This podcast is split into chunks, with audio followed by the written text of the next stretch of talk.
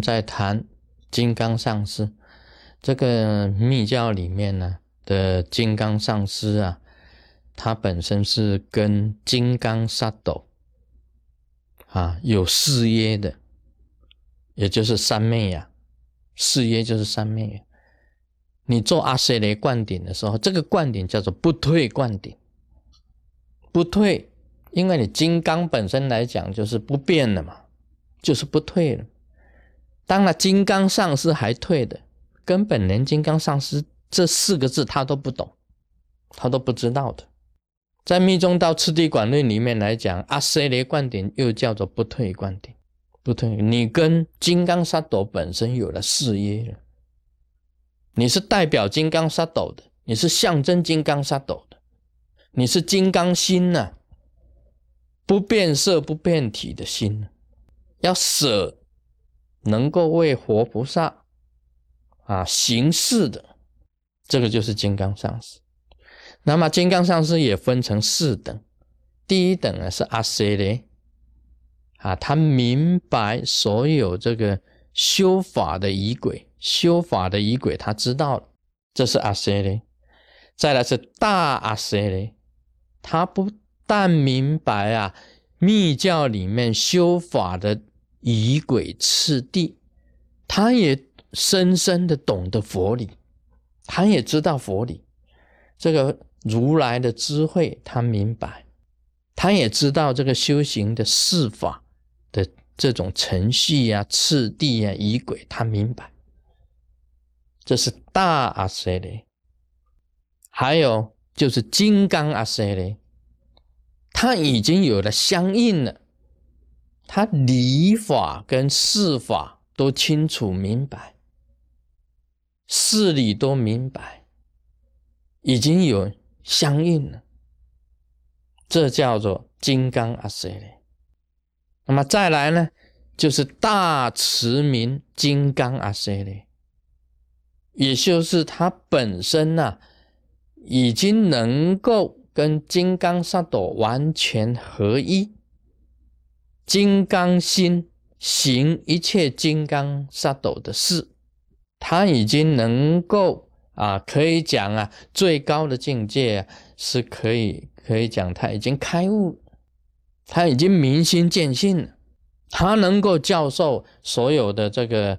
啊，弟子也能够明心见性，这个叫做大慈明金刚阿塞勒。所以这个阿塞勒也分四等，不是说你当了灌顶、当了阿塞勒以后啊，啊，这个大家阿塞勒一律平等。事实上也有阿塞勒、大阿塞勒、金刚阿塞勒、大慈明金刚阿塞勒，明白仪轨的就叫阿塞勒，明白佛理的。就是大舍的，事理通通圆融的，有相应的金刚阿舍的，最高的大慈明金刚阿舍的，啊，已经开悟了，也能够教所有的弟子明心见性。所以我觉得像这种啊，这个教授师啊，也可以讲起来跟这个密宗道次第广论的四部啊有关系。我自己是私下这样子认为，《密宗道次第广论》里面提到的四部是四部：行部、瑜伽部、无上部。那你明白四部，这是阿塞雷；你能够行法的，叫做大阿塞雷。你已经相应了，就是瑜伽部嘛；相应了，就是瑜伽部嘛，就是金刚阿塞雷。你已经达到无上部了，就是大慈明金刚阿塞里，刚刚好啊，相对这个四部行部、瑜伽部、无上部跟四等阿塞里刚好相对。那当一个阿塞里是很不简单的事情呢，所以我们现在这个真佛宗里面的阿塞里啊，很规定、很严格，规定很严格，也不随便随便那个的。不是说你捧多少钱来，哦，好，就买一张啊，就给你阿塞的证书，没有的，没有的，你必须要要观察一阵子，要看你是不是以福报够，是不是有智慧？是不是你禅定？禅定呢，真的很深深堪，你能够得到甚深的禅定，这是很重要的。那么对于这个金刚阿塞雷啊，也必须要有礼貌的啊，有礼貌的。当弟子的要懂得对金刚阿舍雷教授师的一种礼貌。总之啊，这个礼节方面呢，都在于这个。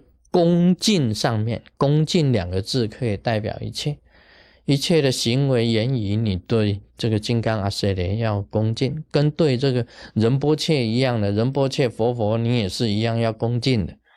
在言语上，好像是说啊啊，根本上是在讲话，那其他的弟子在听，那么。这些讲讲讲，突然间你们私底下两个讲起来，讲的很大声，这个声音都超过超过我的声音，这个就是有失恭敬。大家知道了吗？我在讲的时候，底下也有人在讲，到底是我讲还是你讲啊？还是你来讲，还是我来讲这个就是言语上的，这个对上司啊，对金刚上司本身就是要这样子的。不能我在这里讲，你也在底下讲，甚至你的声音啊大过我的声音，再过来我还讲讲讲讲一半呢，你马上就插口进来讲你的，啊，这个就是言语上对这个上师啊，对金刚上师本身要恭敬的地方。那么在行为上，四四法五十颂讲的很清楚啊，你在根本上师面前呢，抠香港脚。对不对？那一只脚翘起来，在那边抠抠抠，这个是不行的。还有呢，这个斜斜躺的那个姿势，你在啊，师尊在跟你讲话，你还抽烟，这个姿势怎么？对不对？这个在行为上本身来讲就是不行的。一看，这这个就是不礼貌的行为。好，一看到师尊，师尊给你供养。啊，这只手这样子啊，好像给你供养，嗯，用丢的，这个就是行为上的，这个对金刚上师本身来讲就是不可以的。在时间上的分配很重要，因为每一次大家邀请这个卢师尊去弘法，一定要把我榨干那油，好像那个行啊，那个那个锁金啊，那个水要把我榨干。安排的连自己时间都没有，从清晨一直炸到晚上十二点，还有什么会啊？什么会啊？一下子这个是上师会，一这边是法师会，再来一般会，再来是同门会啊？什么会？一大堆的，从早给你忙到晚，这个时间上安排的弘法，弘法方面安排，一定要给根本上师或者上师。有几个小时属于自由的时间，他本身也要静坐，也要打坐，也要休息啊。所以这个是一种恭敬。我们晓得在时间上安排也是这样子。好，今天就讲到这里。Om Mani p a m e Hum。